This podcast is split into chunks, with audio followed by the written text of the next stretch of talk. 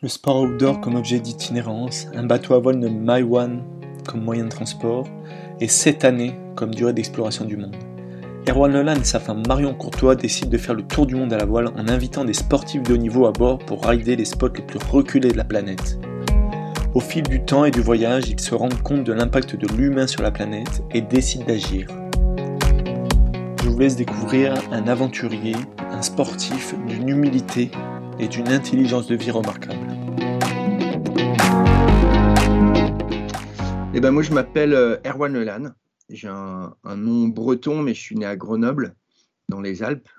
Et quand j'étais petit, j'ai fait pas mal de ski, j'ai eu des chiens de traîneau que j'ai fait courir pendant un moment. Et petit à petit, je, suis, euh, je me suis orienté vers euh, la montagne, puis la haute montagne. J'ai passé le guide de haute montagne en faisant pas mal d'expés en Himalaya, au Karakoram, au Pakistan, un peu en Amérique du Sud aussi. Et je me suis concentré beaucoup sur l'escalade sur glace pendant un moment où j'ai parcouru pas mal euh, la, planète euh, en suivant les zones de froid pour euh, aller voir les, les, cascades d'eau qui gèlent l'hiver pour les grimper. je me suis mis aussi au base jump pendant un certain temps. Et puis, j'ai aussi commencé à organiser des événements, notamment les, championnats du monde et, et, et Coupe du monde d'escalade sur glace. Et petit à petit, j'étais sponsorisé par euh, la société Petzel et j'ai été embauché par la société Petzel pour gérer le sponsoring et l'événementiel de la marque. Donc ça, ça m'a pris 10 ans. Donc tu as été salarié 10 euh, ans chez euh, Petzel Et à ce moment-là, j'ai été salarié 10 ans chez Petzel.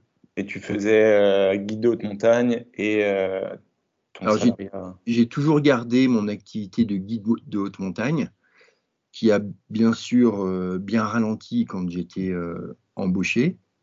Et puis c'était quand même un travail très intense euh, parce que l'événementiel, ben, c'est les week-ends, c'est un peu tout le temps, c'est les préparations, c'est à droite à gauche. Comme j'avais en charge un, un, domaine qui s'étendait sur tous les pays dans lesquels était distribué Petzel, voire au-delà, ça représente plus de 65 pays à couvrir. Et, et puis j'ai commencé à beaucoup voyager en prenant l'avion, à tel point que je pouvais plus supporter les aéroports. Et, euh, et, puis, euh, et puis à un moment donné, donc j'ai décidé d'aller découvrir la planète euh, et les océans. C'est, je pense, le mon sang breton qui, qui s'est réanimé et ravivé plutôt. Et j'ai voulu aller découvrir la planète d'une façon assez douce et donc en voilier, où j'ai parcouru sept ans, un grand tour du monde de sept ans. Donc moi, c'est un peu comme ça que, euh, que je t'ai connu. Euh, c'est par le biais de Lost in the Swell, puisque j'ai suivi toutes leurs vidéos et puis je suis tombé sur une vidéo où, euh, vous étiez sur la côte du Chili, Patagonie, par là, je crois. Ouais. Et puis, en fait, de fil en aiguille, je me suis intéressé au surf et comme j'aime bien la voile et tout et tout, ben, j'ai vu ton projet et je suis allé vers jusqu'à tomber en fait sur ton, sur ton association là.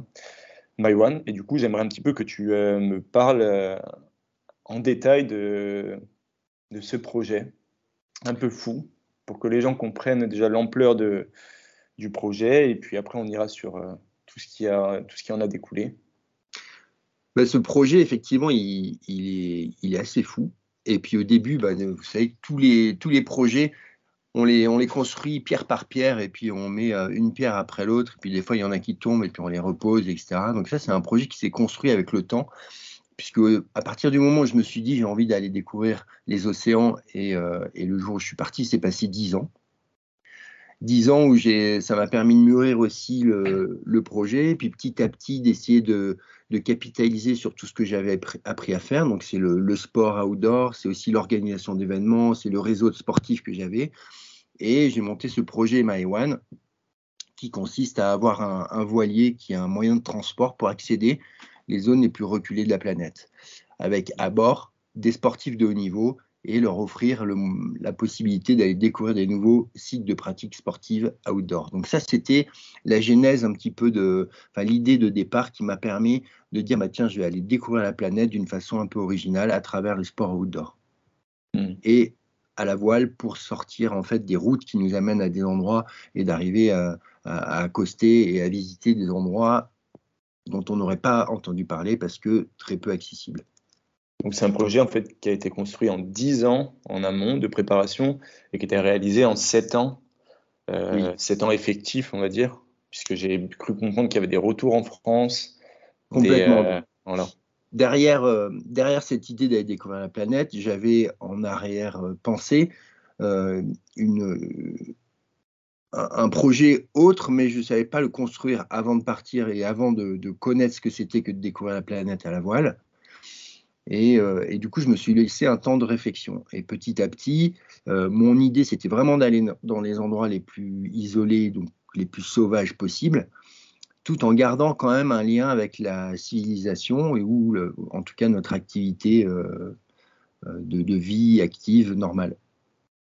Et pas de me marginaliser sur mon bateau, parce qu'il faut savoir qu'une fois qu'on est en mer sur un bateau, on n'a besoin de rien d'autre et on est très très bien. Donc, mais en revanche, on se coupe quand même vraiment d'une réalité de vie occidentale. C'est clair. Et d'ailleurs, tous les allers-retours, donc c'est ce que tu disais, dès le départ, je me suis dit, bah, je, voyage euh, une partie du temps et je fais des retours euh, à la vie active pour pas perdre pied dans le monde euh, et puis faire plutôt créer des ponts entre ce monde sauvage et, le monde civilisé dans lequel on est. Et est-ce que ça, tu l'avais anticipé de par ta, conception de la vie, de faire un retour un peu comme un équilibre? Je sais que les sportifs qui marchent bien, en fait, ils ont un équilibre de famille où ils sont obligés de d'avoir ce, retour en fait euh, à un point d'attache, un ancrage, on va dire. Oui, ces points d'attache, ces ancrages, c'est hyper important. Effectivement, quand on part longtemps loin de chez soi, en tout cas, moi j'ai trouvé que les, liens amicaux, les liens familiaux, ils manquent, euh, ils manquent. Et puis c'est c'est pas le but non plus de, quitter toute la vie que j'avais construite avant avec les liens que j'avais pu tisser. Mon idée, c'était pas du tout de, partir parce que je voulais plus voir personne, c'était d'aller découvrir et puis de pouvoir rendre compte un petit peu de cette découverte du monde. Qu'est-ce que c'est que le monde aujourd'hui Si on se coupe des réseaux sociaux ou en tout cas des écrans, on a l'impression de tout savoir, mais on connaît pas grand-chose. Du coup, qu'est-ce que c'est que ce monde d'aujourd'hui? En fait, est-ce que déjà ce voyage, cette expérience, elle a eu un impact euh, on va dire, sur ton inconscient, sur ta vie actuelle? Est-ce qu'il y a un Erwan avant et maintenant? Il y a clairement un Erwan avant et un Erwan maintenant, sachant que bah, au bout de sept ans, du coup, j'ai eu un fils avec Marion. Donc déjà ça, ça fait un gros changement. Mais non, euh, mentalement, psychologiquement, en fait, je me suis rendu compte de ce qu'était la planète, de l'impact de l'activité humaine sur l'ensemble du globe, mais aussi de toutes les solutions qu'on a pu glaner au cours de nos rencontres, surtout des communautés isolées et des solutions de vie durable. Et le, le, Erwan d'aujourd'hui, si je peux dire, euh, on s'est euh, au, bout de, au bout de deux ans en fait du voyage euh, où on a parcouru tout l'Arctique, deux ans qui étaient difficiles dans les glaces, dans les, challenges, dans les tempêtes d'hiver de l'Atlantique Nord. Euh, on a rencontré des communautés qui étaient isolées, les Inuits, les Groenlandais. On a vu beaucoup, beaucoup d'animaux. On a vu des climats, des expériences de climat complètement différents entre un jour, euh, un jour euh, polaire, enfin un été polaire où le soleil ne se couche pas pendant deux mois et demi quatre mois et demi, et l'hiver où il fait nuit 20, euh, enfin, en permanence, des, des, glaces, des mers gelées, des, des ours polaires, euh, des aurores boréales, en fait une découverte de la Terre qui était tellement riche qu'au bout de deux ans de voyage, je me suis dit, mais qu'est-ce que je fais avec toute cette matière? Un, tous les gens que je rencontre, ils sont spontanément d'une générosité hallucinante. Ils m'ont accueilli partout où on est passé d'une façon euh, hallucinante. De toutes ces, il n'y a pas une journée où on n'a pas été étonné par quelque chose qui nous arrivait, par euh, un témoignage de, de, ce qu'on pouvait voir et vivre. Et au bout de deux ans, je me suis dit mais qu'est-ce que je fais de toute cette matière? C'est un peu ridicule de voyager, d'avoir la chance et l'opportunité de faire ce voyage et de garder tout ça pour soi quel intérêt. Donc j'ai voulu euh, transmettre ça, et c'est comme ça qu'avec Marion, on a construit l'association MyOne, où on s'est dit, bon très bien, on voit qu'il n'y a pas un endroit sur la planète qui échappe à l'impact de l'activité humaine, mais en même temps, la source de, de solutions, d'exemples de vie, euh, qu'on peut trouver auprès de toutes les communautés qu'on rencontre, et aussi la vie à bord, parce qu'au final, on s'est rendu compte que de vivre sur un bateau qui fait 11 mètres à 5 ou à 6 personnes de temps en temps, dans des endroits très reculés où on ne voit pas euh, l'ombre de civilisation pendant plusieurs semaines, on est isolé sur notre petite embarcation avec les ressources limitées qu'on a à bord. Il faut qu'on gère ça de façon durable. Et en fait, c'est comme une, il faut bien s'entendre aussi. Donc ça, ça fait partie euh, du développement durable dans son ensemble. Mais du coup, on a, on s'est rendu compte que ce petit bateau, c'était une mini-terre aux ressources limitées. Et si on voulait survivre sur cette mini-terre, il fallait gérer ces ressources de façon durable. Et c'est euh, la santé, c'est l'usure des, du des matériaux, c'est l'entente euh, entre chacun, la solidarité, c'est la nourriture, c'est l'énergie, c'est les déchets, c'est euh, l'ensemble en fait des thématiques de développement durable. Et cette expérience de vie à bord de ce voilier, dans des endroits très reculés, nous a appris énormément pour, imaginer et se reconnecter à la valeur des ressources naturelles. Donc de là est parti en fait les, les grandes lignes de ce qu'on a tracé pour l'association MyOne.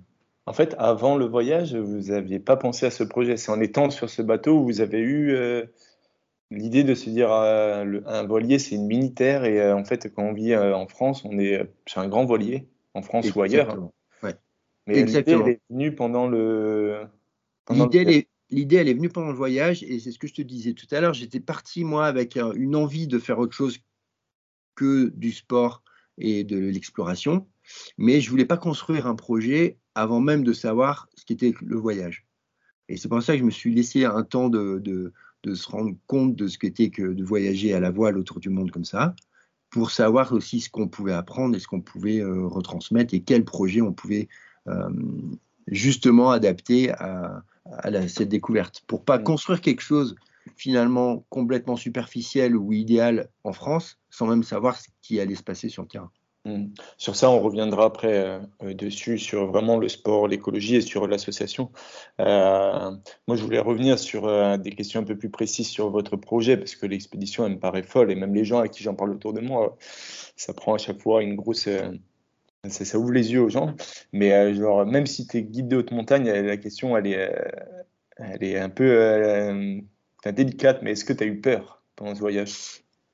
Eh ben, pas tant que ça, pas tant que ça. Alors j'ai eu des frayeurs, j'ai eu des frayeurs. Euh, oui, on a eu des frayeurs, mais la peur, c'est quelque chose qui grandit. Euh, pour moi, c'est quelque chose qui grandit. Et puis, à un moment, moi, quand j'ai peur, c'est que j'ai plus du tout le contrôle de rien du tout et qu'il se passe quelque chose d'incontrôlable. Et ça, c'est pas vraiment arrivé. En revanche, on est parti, euh, on a fait le choix des fois de, de navigation.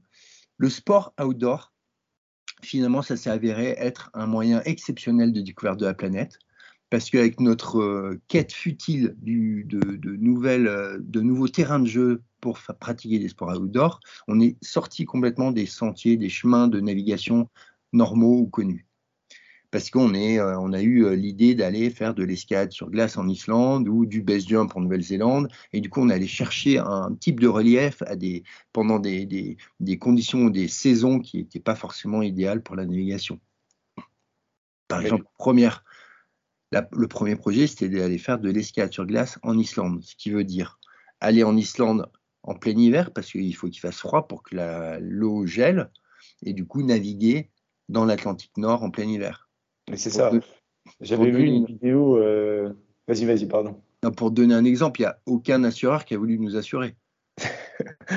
Tout le monde nous disait ne partez pas, vous allez mourir. Sauf euh, bah, quelques marins avertis qui connaissaient l'endroit, dont Thierry Dubois, qui a un bateau La Louise et qui navigue régulièrement dans ces zones-là et qui me disait prends ton temps, il y a des créneaux météo, c'est possible. Et ah, un assureur de bateau.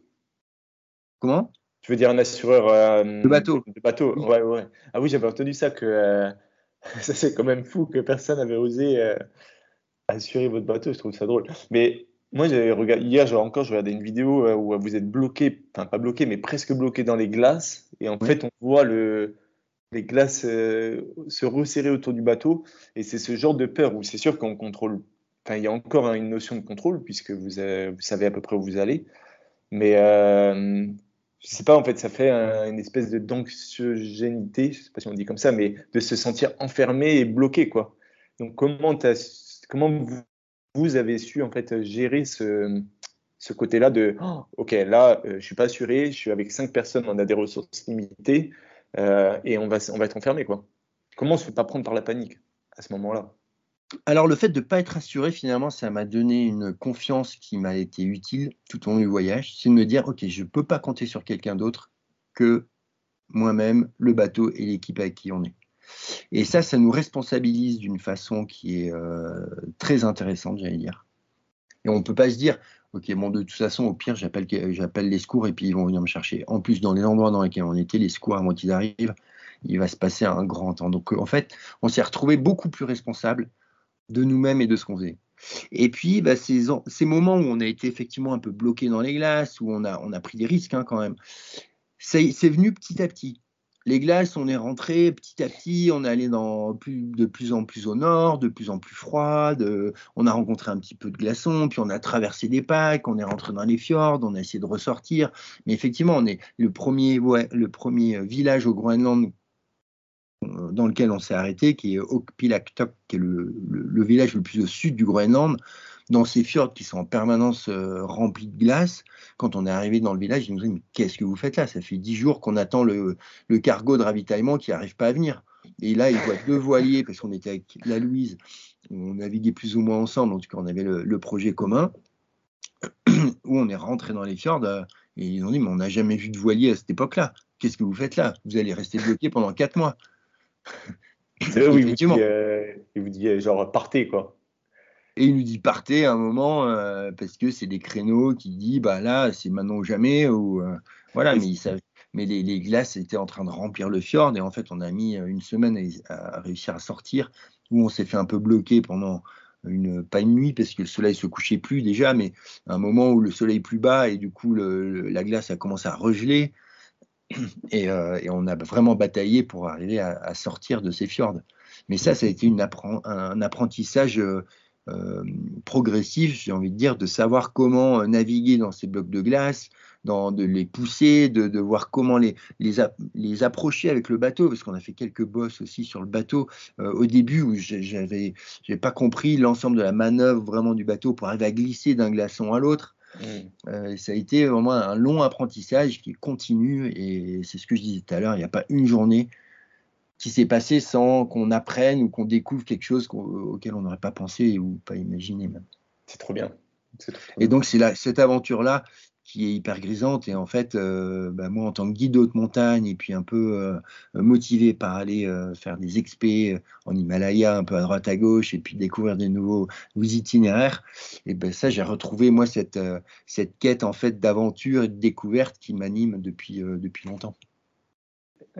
Comment en fait pour pour ne pas mettre de côté le sport en fait? Est-ce qu'à un moment donné, on ne l'oublie pas et on se dit, bon, ben attends, là, enfin, même si la voile, c'est du sport, hein, je, je catégorise pas du tout, mais euh, au départ, ton voyage, c'était euh, des itinérances de sport outdoor et euh, le sport fait partie de toi. J'imagine que c'est dans ta façon de vivre. Et comment est-ce qu'à un moment donné, tu ressens le besoin, par exemple, d'aller te dépenser ou est-ce qu'on le met de côté? Est-ce qu'on l'oublie? Est-ce qu'il reste dans sa tête? Enfin, quelle place il a en fait le sport? À l'origine du projet, le sport avait une grosse place. Je me disais, ben là, on a un moyen de transport, paf, on s'arrête, on va faire ça, ça, ça, paf, paf, on revient, on repart, etc. Dans la réalité, quand on est en charge d'un bateau, eh ben, c'est pas si simple que ça. Pour s'arrêter, poser le bateau, surtout dans les endroits dans lesquels on est allé, et partir serein pour que le bateau ne soit pas embarqué par euh, un coup de vent, euh, une marée, une, euh, des courants, un iceberg, etc. Ce eh ben, c'est pas si simple que ça. Donc j'ai eu du mal effectivement au début à sortir du bateau et à le laisser sereinement dans les endroits. Donc la place du sport a été beaucoup moins présente que ce que j'avais imaginé au départ. En revanche, donc ce qui m'a manqué, c'est vraiment cette transpiration, cette dépense euh, physique, parce que même si à bord, comme tu disais, c'est quand même du sport et puis on a eu des navigations très sportives, on, on fait pas on fait pas de l'endurance. Alors, euh, on, est fatigué, on, est actif, on bouge en permanence. Moi, il, m'est arrivé dans des, dans des moments de navigation euh, très inconfortables, avec une mer euh, un peu cassante, etc., de finir par avoir des, courbatures sur les abdominaux latéraux. En me disant, mais pourquoi j'ai mal, pourquoi j'ai mal là aux côtes? Et en fait, c'est les courbatures à force de gainer en permanence, même pendant le sommeil. Donc on est. est ce manque de transpiration, comme tu dis, j'avais fait un petit voyage en Amérique du Sud avec mon ex-copine et pareil, en fait, c'était pas le. J'étais fatigué et tout, mais c'était vraiment le manque de, de transpiration, de dépenses qui me manquait. Même transpirer, à un moment donné, je m'étais dit, j'ai envie de transpirer, quoi. pas comme ça, mais vraiment de, de la sueur de l'effort qui manque. C'est ça. Et ça permet, je pense, d'évacuer pas mal de toxines. Et, euh, et, puis quand on est adepte un petit peu de l'endurance, on a envie de, de, de, pousser son cœur aussi. Donc je ne sais plus quelle était la question au départ, mais en tout cas, la place du sport a été euh, très présente parce que c'est ce qui nous a guidés en permanence, mais les moments sportifs ont été plutôt rares. En revanche, ils ont été d'une qualité euh, assez exceptionnel. Parce qu'à chaque fois, c'était dans des endroits nouveaux, dans des environnements complètement hallucinants, de, par, l'homme, euh, dans des natures euh, hallucinantes aussi. Et, on a fini, même au, Groenland, par ne plus avoir cette quête de, sport ou d'escalade ou de, de, ski, ou enfin de sport un peu extrême, mais juste me dire, on va se promener et puis ça suffit. Ouais. Et puis éventuellement, on faisait un peu d'escalade, on trouvait une arête, on faisait de l'alpinisme, de l'alpinisme. Mais en fait, on se disait, bah, on va se promener. Et puis, on, partait dans des vallées qui sont grandes comme la vallée de, qui va à Chamonix, mais sans aucune route, sans aucun, aucune trace d'activité humaine. Ça, c'est magique. Et euh, petite question à part, là on est beaucoup dans le nord, j'ai l'impression de, enfin, dans l'hémisphère, l'hémisphère nord. Comment ça s'est passé euh, la, la collaboration, cohabitation avec euh, les trois euh, de Lost in the Swell parce que j'ai l'impression, au travers des vidéos, nous on les connaît pas, mais qu'on a l'impression de les connaître, mais que c'est des gens très très marrants et qui ne s'arrêtent presque jamais, très respectueux. C'est ça, c'est ils sont revenus aux Açores et puis j'espère qu'ils vont revenir aussi sur le, prochain voyage parce que parce que ça s'est très bien passé. Ils sont euh, ils sont simples, euh, fluides, toujours motivés, euh, toujours voilà, toujours des, la, connerie. Et puis, euh, ouais, ils ont. Moi, ce que j'aime aussi dans les gens qui viennent à bord, c'est que bah, de notre côté, avec Marion, on fait vraiment l'effort d'aller dans des endroits qui sont assez exceptionnels. Et ce que j'aime, c'est que les gens qui viennent à bord, eux, ils le réalisent et puis ils poussent leur activité à fond dès qu'ils peuvent et qu'ils gardent cette motivation, euh, ce qui est très souvent le cas hein, dans les gens qui sont venus, euh, qui sont venus à bord. Mais voilà, donc l'équipe des Lost in the bah, c'est des bons copains et puis euh, ils vont revenir, j'espère bien. C'est trop cool. Effectivement, hein, sur la, cette partie en Patagonie donc, que tu as vu, c'était assez hallucinant parce qu'on s'est approché là-bas, c'est sauvage. Hein, les, les tempêtes là, qui viennent euh, percuter tous ces fjords de Patagonie, elles sont, elles sont quand même assez violentes. Euh, il y a une houle de malades qui déferle. Donc dès qu'on sort des fjords, on est quand même exposé à une côte qui est, qui est très inhospitalière et puis des coups de vent qui sont très forts.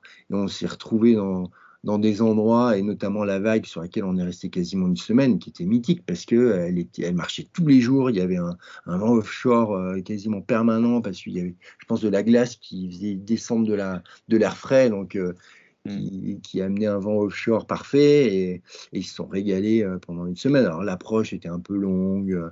Le confort de Maïwan, ils l'ont un petit peu critiqué, mais mais ça c'est pour les c'est pour les images du film, tu vois. C'est pour dire que c'était dur.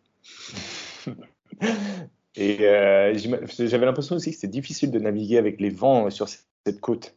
Qu'il euh, y avait beaucoup de, soit de remontées au vent, ou alors le vent n'était pas. Enfin, je sais pas, c'était une impression au travers de la vidéo, peut-être que je me trompe. Mais en tout cas, de descendre euh, vers la Patagonie, j'ai l'impression que c'était difficile de naviguer. Alors, c'est pas ça, mais c'est plus dur de remonter parce que la majorité des vents, ils viennent descendre, c'est des dépressions qui viennent, donc ça tourne c'est l'hémisphère sud, donc ça tourne dans le sens de des, aiguilles d'une montre. Et du coup, les vents viennent euh, lécher et ils sont plutôt descendants. En revanche, dans les fjords, c'est assez compliqué parce que soit le vent il est de face, soit il est euh, de cul, mais euh, c'est rarement. et donc, c'est un peu on-off. Et ça fait beaucoup.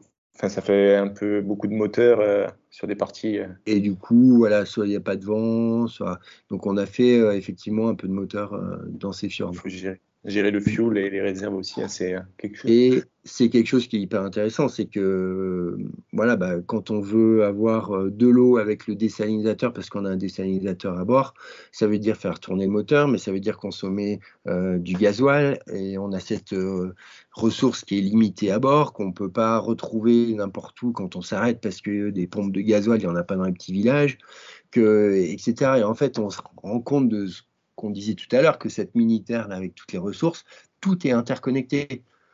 Et, et qu'on doit faire attention à tout. Et qu'au final, bah, sur un bateau, la goutte d'eau, on la gaspille plus. Mm, on la mm. préserve. Et il n'y a aucun moment où on jette de l'eau douce. Mm. On a même enlevé les toilettes euh, à bord, on n'a pas de douche, on se lave avec l'eau de mer, on se rince éventuellement avec une demi-bouteille d'eau. Pour les filles qui ont des cheveux longs, c'est tout. J'imagine. Et après, euh, quand on a un bateau comme ça, euh, j'imagine que c'est pas comme une voiture. C'est plus comme un animal. On le, le, domestique un petit peu. C'est notre truc. On le protège, comme tu disais. Euh, genre, tu pars en tu pars faire des petites randos et tout, du sport. Mais au final, tu gardes toujours un œil ou la conscience sur ton bateau qui est au port ou à marée. Et il y a un attachement. J'ai vu qu'il était à vendre d'ailleurs. Je me dit, ah ouais, ils vendent leur bateau. ouais, ouais, ouais donc ça a été c'est vraiment, cette relation. Alors moi, c'est la première fois que j'ai découvert la navigation avec ce voyage. Hein. Je n'étais pas vraiment marin euh, avant, je ne savais pas naviguer. Et j'ai appris euh, en partant avec les marins expérimentés qui sont passés à bord. Et j'ai découvert aussi cet attachement à cet objet. Ça reste un objet. En revanche, chaque son, chaque mouvement nous parle. Il n'y a pas un son du bateau qui m'est étranger. Ou alors s'il est étranger, je vais voir ce que c'est parce que c'est pas normal. Il n'y a pas un mouvement, une euh, oscillation, un, truc qui ne me parle pas, qui ne me donne pas l'état en fait euh, du réglage de voile ou l'état de la mer. Ou, euh, et en fait, en permanence, une connexion qui est très très forte entre le bateau et le marin. Mmh. Et finalement, c'est aussi lui qui nous a permis de vivre ce voyage comme on a pu le, le, vivre, qui a été notre sécurité, qui a pris soin de nous en permanence pendant sept ans et c'est un attachement très très fort au bateau. Et aujourd'hui, effectivement, il est à vendre parce que, eh ben, avec Marion, on a eu un fils euh, OL qui a un peu plus d'un an et qu'on va repartir, mais, il est devenu trop petit pour euh, repartir avec OL plus les équipiers parce qu'on va continuer cette, euh, cette, ce concept d'exploration à travers les sports outdoor et donc accueillir des gens, plus avoir une famille à bord, là, il est, il est trop petit déjà, qu'il n'était pas très grand. Donc, euh, il est à vendre, mais ça fait euh, un an que je dois le vendre et puis, euh, et puis j'ai du mal. Donc là, voilà, je l'ai remis la semaine dernière, vraiment des annonces, et puis il faut qu'on le vende pour arriver à passer un autre bateau, mais c'est un crève-cœur, parce que c'est un bateau, c'est un bateau exceptionnel, rare. J'imagine, puis il a, il a vécu, et c'est grâce à, à, lui et à vous hein, que vous avez vous avez vécu tout ça. Quoi. Et euh, j'ai deux petites questions encore. Il y en a une un peu personnelle, franchement, tu peux ne pas y répondre, mais euh, qu'est-ce qui t'a le plus touché Sincèrement, durant. Euh, j'imagine que c'est, il faudrait faire un classement, hein, peut-être un top 10 ou un top 20, mais peut-être, voilà, qu'est-ce qui t'a le plus touché durant l'expé? Alors, bah, c'est toujours dire, hein, dur de, comme tu le dis, de mettre un, un classement dans toutes les choses qui ont pu nous arriver. Mais moi, ce qui m'a marqué quand même, c'est de voir l'impact de l'activité humaine partout où on est passé, même dans les endroits les plus reculés de la planète. Donc ça, ça a été très marquant. Et par exemple, pour parler de quelque chose qui est très, euh, très visuel et assez simple et dont on parle beaucoup, les déchets qui sont en mer, on a traversé deux patchs, gires ou continents de plastique, comme on les appelle. Ça, avant de partir, j'étais conscient que ça existait.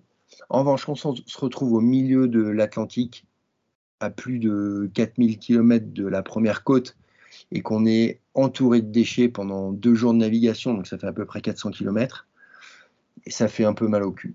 Mais c'est vraiment euh, entouré de déchets comme une île C'est pas dense, on peut pas marcher dessus, mais c'est euh, entouré de déchets. On, navigue dans une décharge publique euh, avec tous les macro-déchets qu'on peut reconnaître. Hein. Donc, c'est des crocs, des brosses à dents, des briquets, des bouteilles, des emballages, des sacs plastiques, de tout ça. Et puis, quand on regarde plus précisément dans l'eau, ce qui fait le plus peur, c'est qu'on voit une quantité de toutes petites particules de plastique qui sont cassé et qui est sur, euh, sur plusieurs mètres d'épaisseur. Donc en fait, on peut naviguer, on, les pousse, etc. Mais c'est juste qu'il y en a partout en permanence. Et en fait, c'est l'ampleur de, de, la taille de ces trucs-là qui sont imaginables. On a beau parler de continent, quand on se retrouve dans effectivement ces, ces, zones de déchets qui sont gigantesques, euh, on se rend compte un petit peu de la quantité de déchets qu'il peut y avoir sur les océans. Il n'y a pas une plage du Pacifique sur laquelle il n'y a pas des déchets, partout où on est passé. On est allé sur une île qui s'appelle Ducie Island, dans les îles Pitcairn, une île qui n'a jamais été habitée, qui est un tout petit îlot, un petit atoll perdu à plus de, de 5000 km de la côte qui est le Pérou,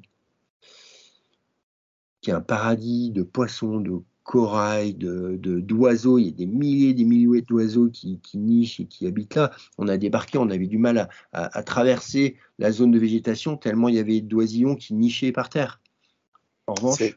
C'est, l'île là qui n'est pas du tout euh, habitée? Oui. Ah oui, vu, vous avez fait une vidéo dessus. Euh. Oui. Et cette île-là, elle est entièrement recouverte de déchets. Les oisillons, ils nichent dans les déchets. Et on trouve de tout. Donc il n'y a pas un endroit, euh, voilà, c'est, mais c'est aussi des, fonctionnements. Quand on réalise un petit peu que finalement, ben, on a beau parler de tri ou de recyclage, c'est pas du tout une solution. On n'arrive pas à recycler ou, ou l'ensemble de ce qu'on jette, et qu'on se rend compte qu'en fait, il y a une quantité qui est phénoménale de déchets qui flottent dans les océans ou que on prend l'habitude de manger du saumon et que bah, c'était avec les Los Inusual, on a commencé à approcher les fjords de Patagonie, on se rend compte qu'en fait des, des, fermes de saumon, il y en a partout dans les fjords de Patagonie. Le saumon, c'est une espèce qui n'est pas endémique de l'hémisphère sud, qui a été importée là-bas, qui est un carnivore, qui mange toutes les espèces du coup endémiques locales. Que des fermes, c'est un million de, de saumons qui sont euh, qui sont nourris, euh, qui sont élevés dans un très petit, une petite zone. Il y a tellement de déchets que ça asphyxie l'ensemble de la vie marine alentour, parce que tous les déchets, toutes les merdes de poissons ben, l'oxygène de l'eau pour oxyder et dégrader euh, la merde, mais ça asphyxie complètement les fjords. C'est des quantités d'antibiotiques qui sont euh, qui sont balancées dans l'eau. C'est voilà tout un process en fait qui est mis en place pour répondre à une demande parce que tout le monde veut manger du saumon euh, aujourd'hui plutôt que de manger des, des, poissons plus locaux et puis diversifiés. Il faut 5 kilos de sardines pour nourrir pour fabriquer un kilo de saumon. Donc on ferait mieux de manger des sardines plutôt que de manger du saumon par exemple. Donc en fait, c'est des mécanismes comme ça qu'on a découvert au fur et à mesure du voyage et qui ont été les, plus marquants, de dire, mais attendez, essayons de, repenser un petit peu à la conséquence de tous nos actes, de toute notre vie, parce que euh, c'est pas anodin. Et quand on est 8 milliards sur la planète, bah, si tout le monde mange du saumon, bah, c'est pas possible. On est obligé de mettre en place une chaîne de production qui est complètement déraisonnée euh, à, l'autre bout de, cette envie-là, parce que euh, il n'y a pas 8 milliards de, saumon pour euh, tous les habitants sur Terre qui naissent et puis qui vivent naturellement. Et est-ce que tu penses que c'est irréversible, que la balance est impossible à, pas du tout. équilibrer Non? Pas du tout. Et on a vu plein de communautés qui vivent de façon très isolée et du coup qui sont toujours dans cette démarche de durabilité. Parce que sur une île, comme sur un bateau, euh, mais finalement comme sur la Terre, eh ben, s'il n'y a plus d'eau, on meurt de soif.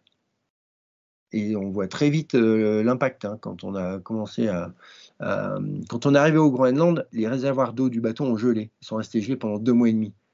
On a vite vu que sans eau douce, euh, ça faisait tout drôle.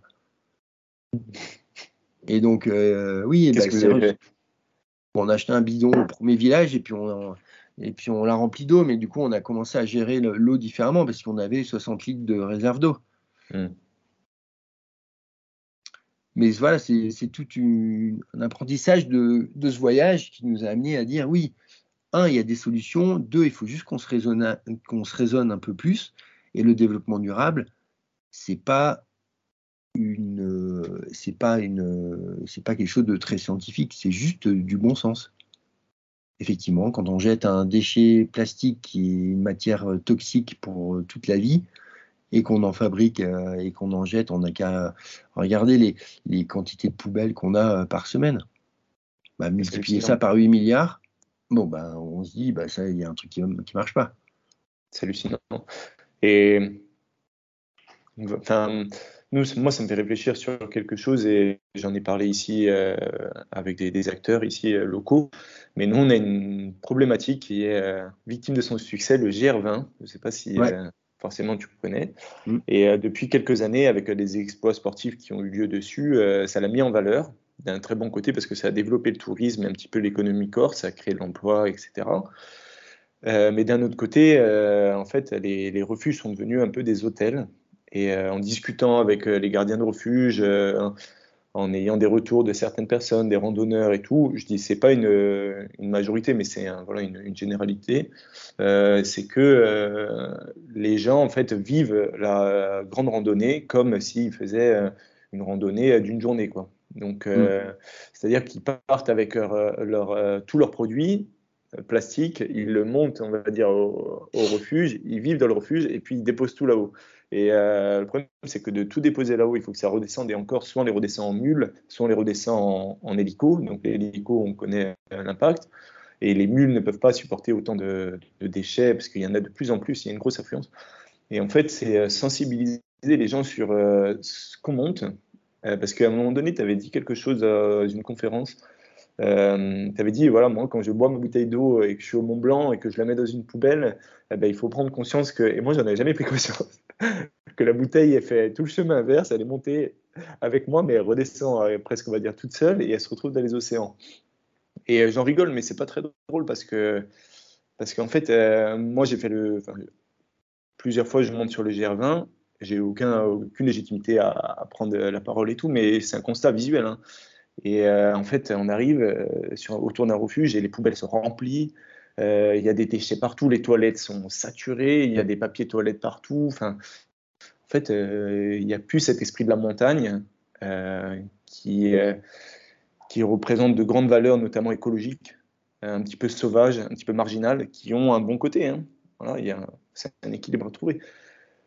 Mais on est arrivé à un stade où il y a sport, le sport vraiment brute, la pratique sportive, la transpiration, l'effort et sport. Euh, voilà, il y a tout ce qui va autour. Et le tout ce qui va autour, pour l'instant, il ne va pas de la durabilité. J'ai l'impression, même si ton intervention et ton association va dans ce sens, mais tout ce qui va autour, euh, ben c'est, on ne sait pas le gérer. Et c'est pas de la faute des gens, hein, c'est la faute de notre éducation. Moi, c'est, hein. c'est souvent de, de, de l'ignorance. Hein c'est souvent, et tu vois, le premier, euh, je te parlais du plastique, euh, mais euh, tant que j'ai pas été mis les pieds dedans, la quantité de plastique qui flotte, je n'en avais pas conscience de, cette ampleur-là. Et en fait, c'est souvent le saumon. Bah, si tu dis pas aux, gens, bah, fais gaffe, parce que là, tout le monde mange du saumon. Au bout de la chaîne, il y, a, y, a, des inepties qui sont mis en place pour fournir ces saumons. En fait, c'est souvent de, de l'ignorance de ce qui se passe et, ou peut-être un manque de, de, se dire à un moment, bah, tiens, je réfléchis un peu je, fais ça, quel impact ça peut avoir si tout le monde fait ça? Et tu sais, on a mis un projet, nous, en, place à Makatia, qui est une île du Pacifique, où on a développé un écotourisme sportif. Sur l'escalade Sur l'escalade. C'est trop bien. C'est une île qui est hallucinante. C'est un atoll qui est, sorti de l'eau d'une centaine de mètres. Donc, il y a 16 km de falaises qui font le tour d'une qualité de rocher calcaire qui est hallucinante. Donc, c'est un paradis de l'escalade. Cette île-là, en plus, elle a une histoire qui est, assez euh, forte, d'exploitation de phosphate, etc., qui s'est arrêtée. Les gens se sont retrouvés abandonnés après avoir vécu à 4000 sur l'île pendant 60 ans, 3-4000 pendant 60 ans. Du jour au lendemain, ils se sont retrouvés à 50 ou 40 et quelques, euh, sans électricité, sans plus aucune ressource, etc., alors qu'il y avait des supermarchés, des hôpitaux, des boîtes de nuit, etc. C'était le fleuron de la Polynésie française. Donc il y a un gros traumatisme. Et nous, ben, on a essayé d'accompagner l'île, parce qu'il y avait une volonté déjà euh, présente là-bas, un développement de, de, tourisme sportif, mais raisonné, en disant, bah, regardez, un, ils n'ont pas d'aéroport sur l'île, le seul moyen d'y accéder, c'est en bateau, et il n'y a pas de port, il y a quelques mouillages, il y a trois mouillages, quatre mouillages devant euh, l'île. Donc en fait, ils régulent très facilement l'affluence de, personnes. Et avec eux, on, s'est dit, bah, vous voulez développer euh, du tourisme sportif, très bien, vous avez une île qui est vraiment faite pour ça.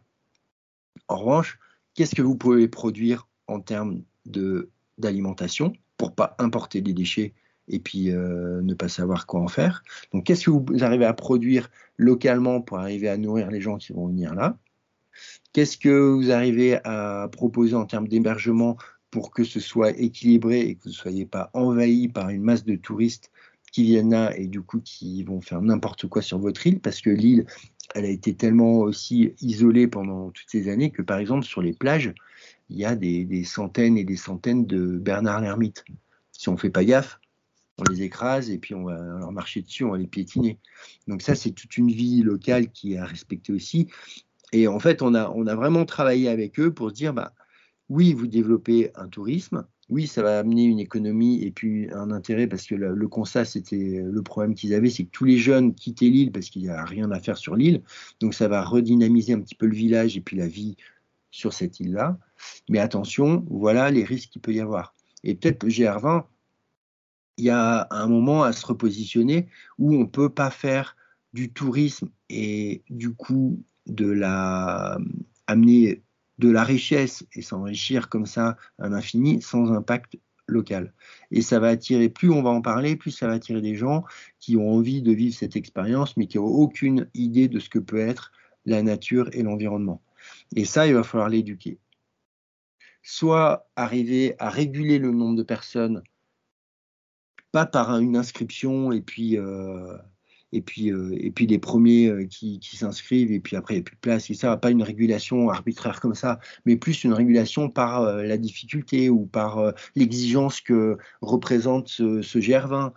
tu parlais des déchets, bah, je ne sais pas, dans les refuges chez nous, on ne laisse pas nos déchets, on les redescend dans la vallée. Donc peut-être obliger les gens à redescendre leurs déchets. Et puis ça va les faire réfléchir à ce qu'ils peuvent amener. Et puis peut-être réfléchir aussi au, à l'itinéraire du GR20 où il y a des moments où tu redescends euh, vers les poubelles pour remonter euh, en montagne. Mm-hmm. Et peut-être mettre en place des, des, obliger les gens à participer en fait à cette gestion-là plutôt que de le faire à leur place parce que ça va pas aider la prise de conscience non plus. Mm-hmm. Non mais c'est euh, c'est une, très bonne façon de voir les choses. Il y a des régulations qui sont en train d'être mises en place avec les tarifs qui augmentent. Euh, avec, euh, ils décentralisent en fait. il y a des, des euh, randonnées transversales au GR20 les maramars ou les marées montes, si ça s'appelle, de mer à mer ou de mer à montagne, et qui prennent de plus en plus de valeur. Et du coup, ils délogent un petit peu le GR20, mais ça n'enlève pas le succès du GR20. par exemple, là, je, veux faire une série de podcasts sur le GR20, et on m'a dit, ben, attention, en contactant le GR20, ne parle pas de le mettre en lumière. Donc, euh, ben, oui, forcément, euh, je comprends vraiment l'intention. Euh, ça veut dire qu'ils veulent plus en faire de la pub. Et c'est, on est arrivé à l'autre extrême de, on a trop de monde. Bon, moi, je parle on, mais mais la problématique, elle est sur la randonnée en Corse, mais sur le sport en général, j'ai l'impression.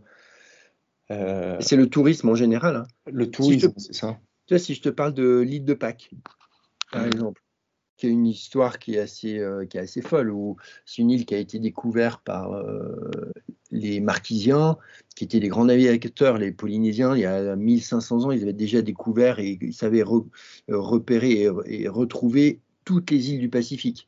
Il y a 1500 ans, hein, juste en regardant les étoiles, en comprenant les, les houles, les nuages, les oiseaux, etc. L'île de Pâques, ça a été une civilisation qui a été euh, très florissante, où ils sont retrouvés entre 20 et 30 000 personnes sur cette île qui fait 24 km de long. C'est une espèce d'haricot de, 24 km de long. Ils ont fini euh, par être tellement nombreux qu'ils ont épuisé euh, les ressources de l'île et ils se sont battus entre eux, ils sont, ont plus eu d'armes, donc ils n'arrivaient plus à, réparer leur bateau et à s'échapper de l'île, et ils sont euh, bouffés entre eux, ils ont été même euh, cannibales parce qu'ils n'avaient plus aucune ressource. Et la civilisation s'est éteinte, les premiers Européens sont arrivés sur l'île de Pâques, ils ont amené les maladies, puis derrière s'est euh, les Chiliens les ont pris comme main d'œuvre pour aller travailler dans les mines, etc. Ils se sont retrouvés, à un moment, ils étaient une centaine d'habitants sur l'île de Pâques. Il y a 10-15 ans, il y a un film qui a été euh, qui est sorti sur les Moai et puis tout le mystère de l'île de Pâques, etc. Un film euh, qui, qui, a été dans les cinémas, une production américaine, qui a remis en valeur l'île de Pâques. Aujourd'hui, il y a 3 à 4 avions par jour qui amènent des touristes. J'ai pu les chiffres, c'est 180 000 touristes par an, je pense, qui passent à l'île de Pâques et les gens restent en moyenne un jour et demi.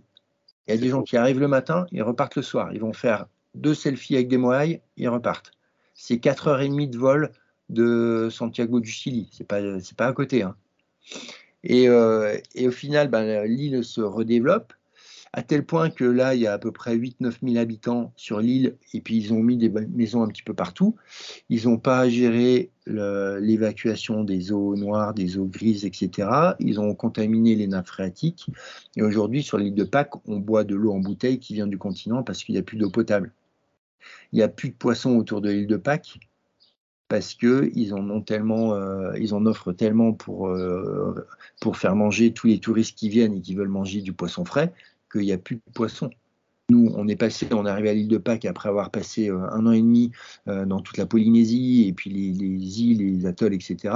En plus, on est arrivé des îles sauvages comme Doucy Island, notamment dont on parlait tout à l'heure, avec une, faune marine qui est, foisonnante, euh, etc. On est arrivé quand on plongeait autour de l'île de Pâques, on voyait pas de poissons. Et ils sont en train de se dire, ils ont une telle quantité de déchets qu'ils savent plus quoi en faire et ils ne savent plus. Euh, et là, ils sont en train de se dire, mais en fait, on est en train de, reproduire la même chose. Il faut qu'on, il faut qu'on régule ce nombre de touristes parce qu'on n'arrive pas à gérer ce nombre de touristes sur une petite île comme ça, de façon durable. Ça remet, un moment, il faut arriver. Euh, ça remet au centre la, durabilité et, et euh, comment en fait pour revenir au sport, mais sport et tourisme, hein, mais comment créer euh, du sport durable? Et c'est la démarche que vous avez faite sur cette île où vous avez créé un, euh, un site d'escalade euh, durable. Hein. Franchement, c'est vraiment l'image qui en dégage, en tout cas du petit documentaire que vous avez fait. C'est la création de formations insulaires, du, un public sensibilisé directement à l'île, l'histoire de l'île. en tout cas, c'est comme ça que moi je l'ai perçu. Et puis une pratique aussi saine et, et durable. Il n'y a pas de la limite, oui, ça serait. Ben, qu'est-ce qui fait que euh, on rentre plus dans une pratique durable? C'est ça en fait la question. Où est la limite? C'est souvent la masse. C'est souvent le nombre de personnes où du coup tu te fonds dans un, dans un mouvement et puis tu perds, tu perds ta réflexion de dire bon bah, est-ce que mon geste il est bien ou pas si tout le monde le fait? Mais je pense qu'il faut, c'est un gros problème parce qu'il faut le prendre à la base. Tu vois les déchets, ben, il faut avoir, il faut peut-être arriver à calculer ce que tu vends sur ton île pour que les gens quand ils fassent leurs courses eh ben, ils ont des produits, ils aient des produits sans déchets. Hmm. Et sur le bateau, c'est ce qu'on fait. Quand on fait l'avitaillement du, du bateau, eh ben, dans les courses qu'on fait, on évite tous les emballages. Et quand il y en a, ben, on enlève tout. On met du coup là où on a acheté, où il y a des, des zones de tri, de déchets, etc. Ben, on enlève tous les emballages avant de les mettre sur le bateau. Parce qu'on sait qu'à terme, c'est pas viable sur un bateau d'avoir des quantités de poubelles qui prennent toute la place qu'on n'a pas. Et puis en plus, on peut pas les, enfin, dans les endroits où on est allé, on ne peut pas les débarquer facilement. Donc, des fois, on se retrouve à garder nos poubelles pendant deux, trois mois. Mmh. Et par exemple, les, poubelles qu'on a, on lave tout, on plie tout, on range tout parce qu'on sait que ça va durer, euh, ça va rester longtemps et du coup, potentiellement, ça peut sentir fort et moisir, etc si par exemple tu euh, devais faire une intervention dans des écoles euh, avec, enfin j'imagine que vous en faites déjà, mais imaginons que tu as une classe de, de, sixième et tu devais leur, euh, leur transmettre comment faire du sport écologiquement, qu'est-ce que tu leur dirais pour les sensibiliser? Pour moi, le sport, c'est quand même une activité qui n'est pas forcément durable, c'est très futile, c'est vraiment un exercice physique qui sert à rien parce que monter, descendre euh, juste pour le sport, finalement, c'est assez ridicule. Donc, je sais pas, l'activité sportive durable, pour moi, elle devrait commencer à, on devrait commencer à réfléchir quand on fait du vélo ou quand on fait un trail, de porter quelque chose, l'amener quelque part et rapporter quelque chose. On devrait utiliser en fait notre effort pour une, euh, action, euh, quelle qu'elle soit quand on fait du vélo, bah, peut-être qu'on peut transporter un fromage ou, euh, ou de la nourriture pour le berger et descendre un fromage, j'en sais rien. C'est trop intelligent. non, mais c'est vrai parce que, parce que je fais du sport tous les jours et il n'y a pas un moment où c'est arrivé dans ma tête où je me suis dit, tiens, ouais, pour me déplacer, des fois c'est utile. c'est vrai qu'on l'a recentré en mode euh, sport, santé, sport euh, intérêt personnel, sport gratification de l'ego, etc. Enfin, tout ce qui va autour. Hein. Mais mais euh, en fait, ouais, ça a une utilité. Notre bah, corps a une utilité. On pourrait le rendre utile. ce qu'on fait pas, ce qu'on fait pas encore. Ça, c'est un des projets qu'on a, bah, du coup, ici en Haute-Savoie, au Carreau d'Arrache, où on ouvre un, tiers-lieu qui va être une, sorte de, de, de, de lieu de, réflexion sur tout ça. Et puis à terme, on aimerait bien créer un événement en remettant en fait des, idées comme ça, en voyant toute la vie locale, en se disant bon, bah, quels sont les besoins de transport par exemple, et quand on fait du vélo, comment on arrive à organiser et à demander les gens qui transportent quelque chose? Tu vois, puis ça m'a fait penser aussi aux courses euh, à la voile où tu fais un tour du monde sans t'arrêter, c'est génial, mais en fait, tu te transportes pour rien, juste pour le sport. Et ce serait bien d'arriver à remettre un petit peu une idée euh, utile et plus futile dans le sport. Mais ce qu'il faut faire dans ces sports outdoor surtout, c'est c'est pas prendre la nature comme un terrain de jeu, mais prendre le sport outdoor comme une manière d'aller s'immerger dans cette nature qui est vivante et vraiment se remettre à l'écoute de tout ce qui se passe aux alentours. C'est-à-dire? Plus prendre en fait le, une montagne euh, comme euh, bah, le GR20, plus le prendre comme un relief que tu vas traverser, mais plus le prendre comme un environnement dans lequel tu vas t'immerger mais arriver à, se reconnecter à, la vie des oiseaux, à la vie du vent, à la vie de, des, espèces végétales, des arbres, des, des, herbes, des insectes, euh, etc. Et prendre ce temps en fait de sport outdoor pour arriver à bien se reconnecter avec la vie, euh, à la vie terrestre dans son ensemble. Pas voir l'humain comme euh, comme une espèce à part, mais plutôt l'humain comme un tout qui va dans cet ensemble de, de vie terrestre quelle place il a dans l'écosystème, quoi. quelle place il a et arriver à, voilà, quelle place on a et, et quelle place ont les autres surtout. Et quelle vie il existe en dehors de la vie humaine.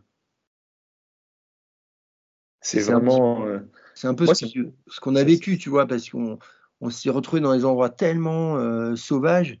Par exemple, les ours, on a vu beaucoup d'ours dans les premières années, et au bout d'un moment, j'ai reconnu que dans les ours, il y avait des caractères comme chez les humains. Il y en avait qui étaient timides, il y en avait qui étaient curieux, il y en avait qui étaient un peu bourrus, agressifs. Il y, en a, il y avait vraiment tous les, euh, tous les tempéraments humains que je vais retrouver chez les ours. Hmm. Et là, tu te dis, ben, en fait, euh, on a un animal comme un autre, et puis chacun a sa place.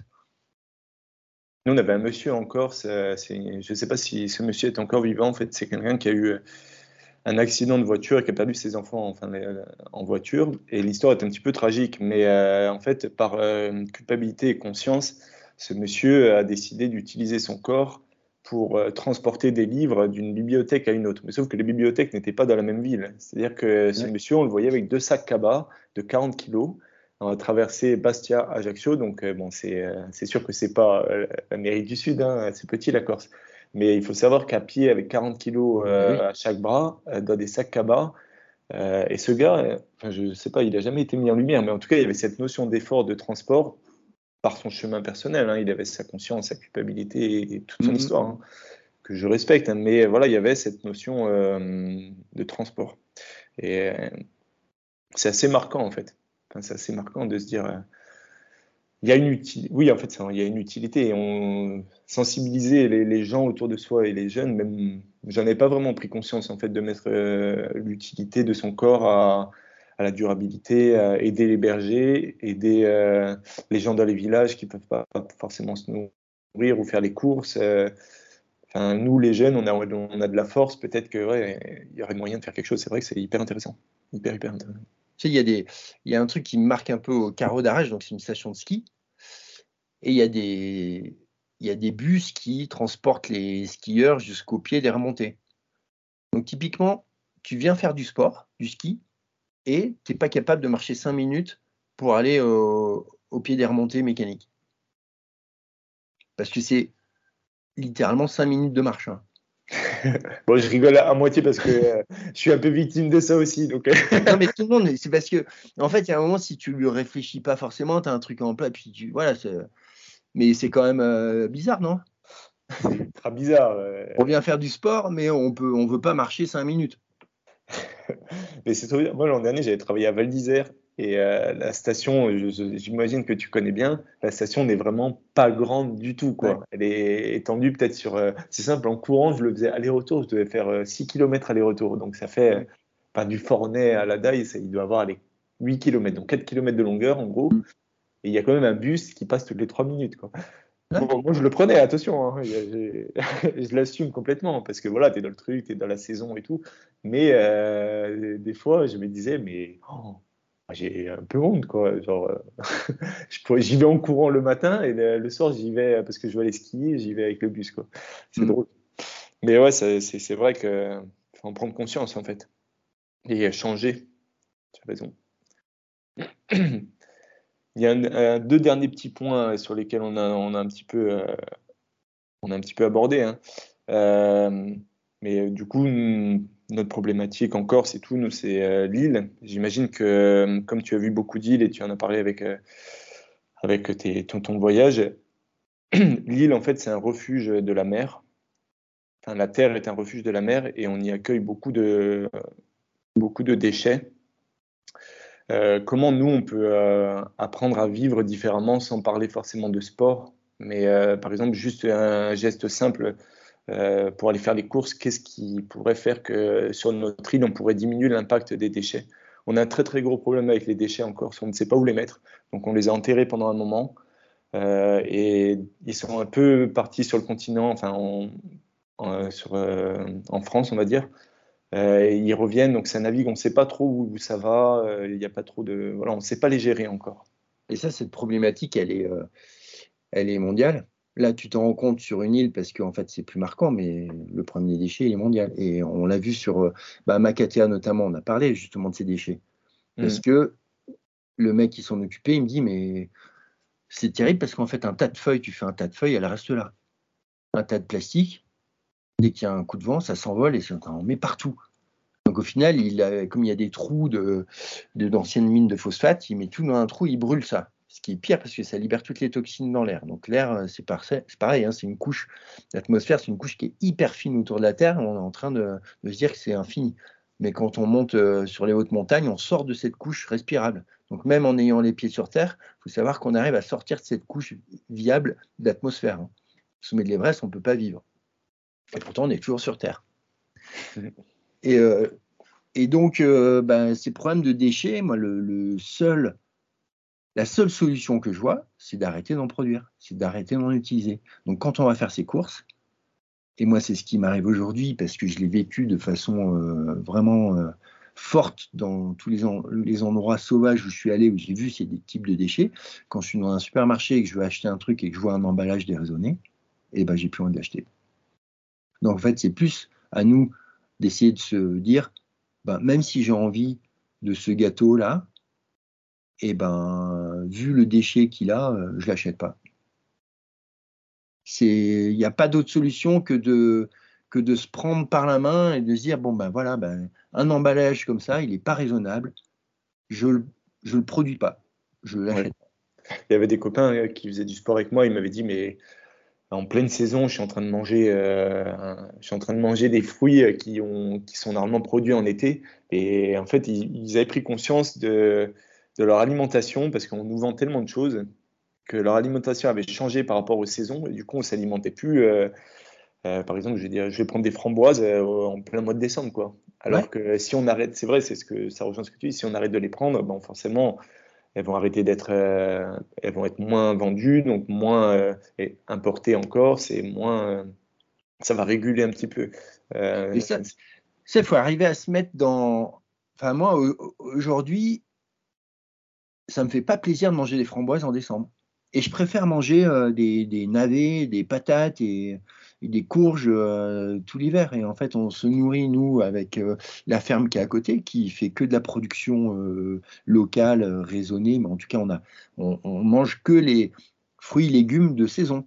Mmh. effectivement, à la fin de l'hiver, bah, tu as mangé un paquet de poireaux, de navets, de, pommes de terre et, et de choux, et de, etc. Mais bah, tu en as marre. Et en fait, tu as d'autant plus plaisir quand le printemps arrive à redécouvrir bah, toutes les saveurs des, des, salades, des, des, fruits, des légumes frais de saison.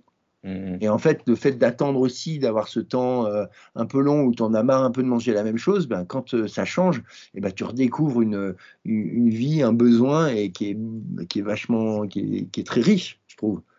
Donc c'est ce qu'il faut peut-être arriver pour que cet effort-là soit plus un effort. Il Il faut arriver à se dire, bah, en fait, ça, j'ai plus envie de manger les fruits de saison que de manger n'importe quoi qui vient de n'importe où.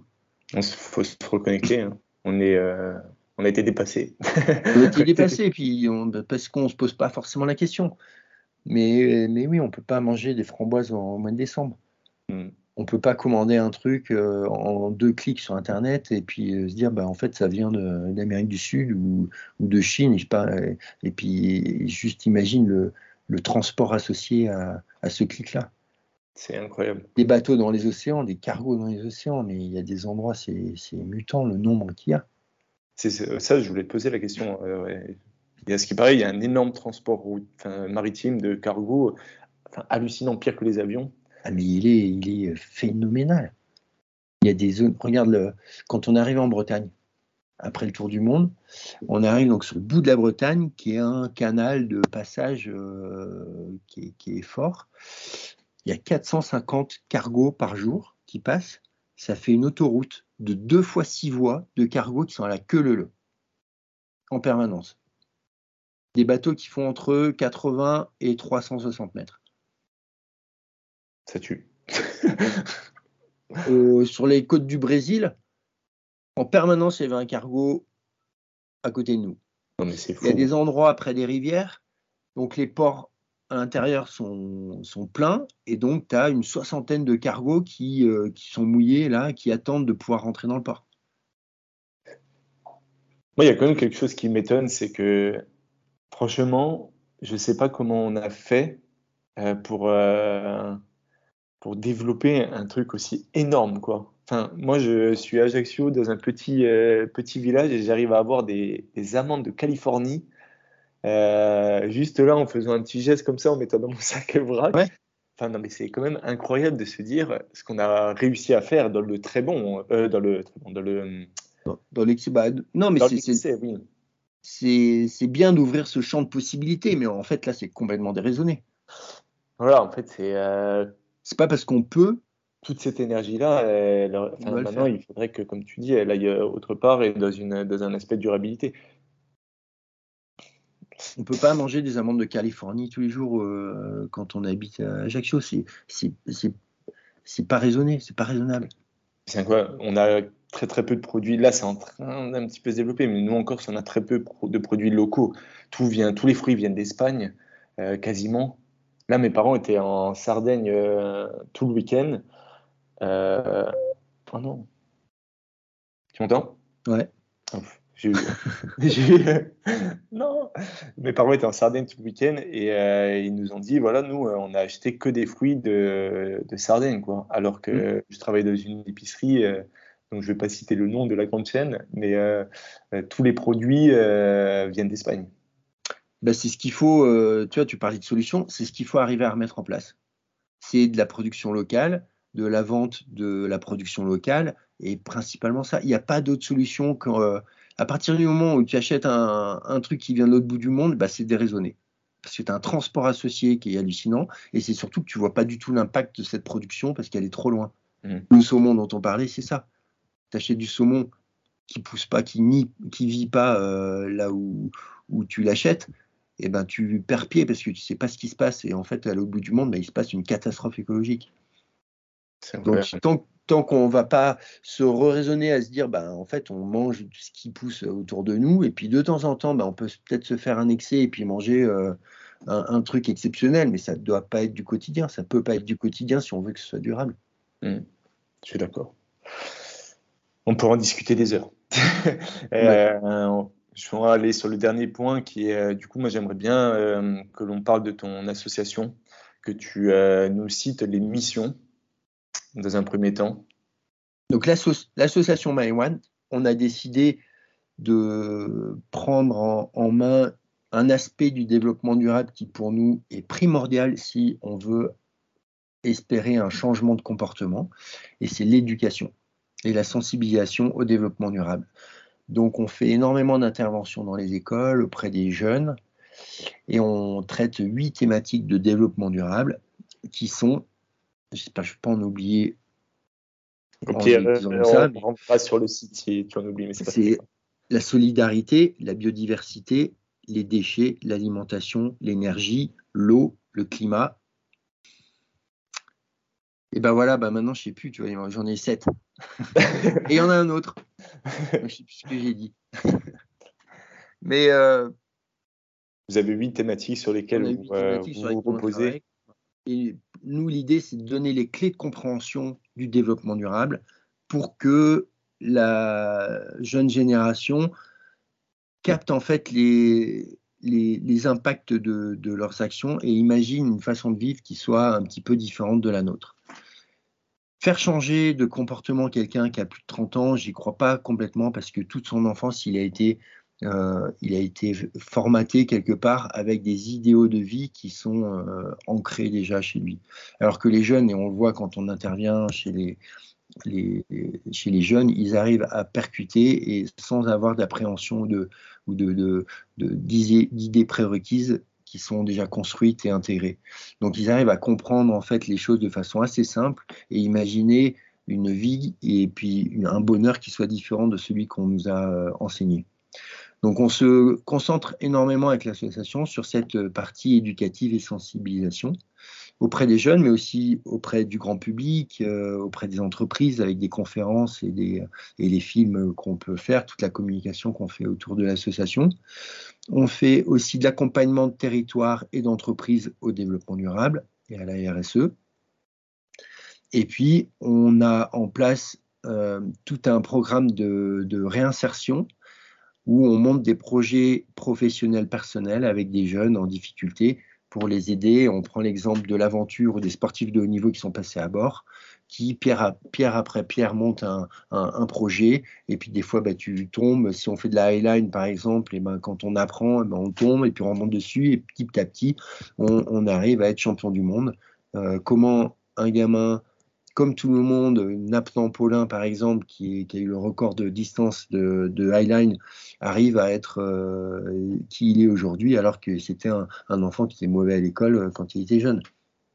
Et donc, c'est ces exemples-là, on monte des projets avec eux, on les accompagne dans leurs idées, qui ils sont, où ils habitent, et comment mettre en place un projet pour qu'ils se construisent et qu'ils trouvent une, une façon d'exister dans notre monde. Donc voilà, c'est trois, trois piliers, éducation, sensibilisation au développement durable, accompagnement de territoires et d'entreprises au développement durable et réinsertion professionnelle. Si on devait euh, suivre votre prochaine aventure, c'est quoi? Alors, bah, pour finir sur l'association, on a besoin de chacun de vous. On ne vivra pas sans les aides de toutes les personnes parce que ben, le développement durable et surtout l'éducation, on a pris en charge cette tâche qui est la, moins euh, gratifiante parce qu'on n'a pas de résultats immédiats ou peu de résultats immédiats. Si on va ramasser les déchets d'une plage, à la fin de la journée, on a un tas de déchets, on a une plage propre, tout va bien, tout le monde peut communiquer, ça intéresse tout le monde. Quand on fait de l'éducation, on plante des graines qui vont mettre quelques années à germer. Et on a beaucoup de mal à être euh, sponsorisé, on a beaucoup de mal à trouver des mécènes. Et pourtant on a besoin de chacun de vous pour arriver à développer nos actions et nos programmes. Donc si vous voulez aider l'association, eh ben, c'est avec plaisir, vous pouvez faire un don sur le site myone.com, il n'y a pas de problème.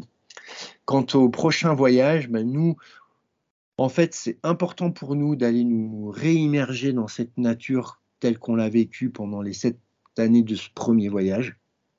On a besoin de faire ce pont entre l'environnement euh, très sauvage et puis la vie civilisée. On a besoin d'aller découvrir parce qu'en fait, toute cette découverte du monde, c'est la matière qu'on a ramenée et qu'on a transformée en support pédagogique pour faire cet accompagnement et cette éducation. Et donc, on repart sur un grand tour du monde qui va faire le tour de l'Afrique, de l'Asie et de l'Europe. C'est trop bien. Trop, bien. Écoute, merci. On, ne raccroche pas, juste fais le remerciement. Euh, comme ça, au moins, j'ai mon, format. Euh, merci beaucoup de ton, enfin, de ta venue, de ta disponibilité, de tout le contenu que tu nous as livré. Euh, parce que moi, ça, en tout cas, ça m'a, ça m'a touché, enfin, ça m'a impacté. Je dirais même sensibilisé, c'est vrai, sur ma notion de faire du sport. Et j'espère que les gens qui vont l'écouter, j'ai pas une très grande communauté, mais ça fera sûrement écho mais les gens qui vont écouter vont euh, avoir euh, une petite graine dans leur cerveau qui va pousser, même s'ils ont plus de 30 ans, comme tu dis. Mais euh, voilà, merci beaucoup. Bah, merci à toi aussi. Moi, ça m'a fait très plaisir d'intervenir en Corse. Et j'espère qu'on va passer avec le bateau, un de ces quatre, voir ce GR20 du coup. Mais oui, bien sûr. Voilà, c'est maintenant la fin de cet épisode. J'espère que ces mots ont été assez forts pour que nous puissions être sensibilisés sur notre façon de pratiquer et d'utiliser le sport outdoor comme levier pour euh, durabilité.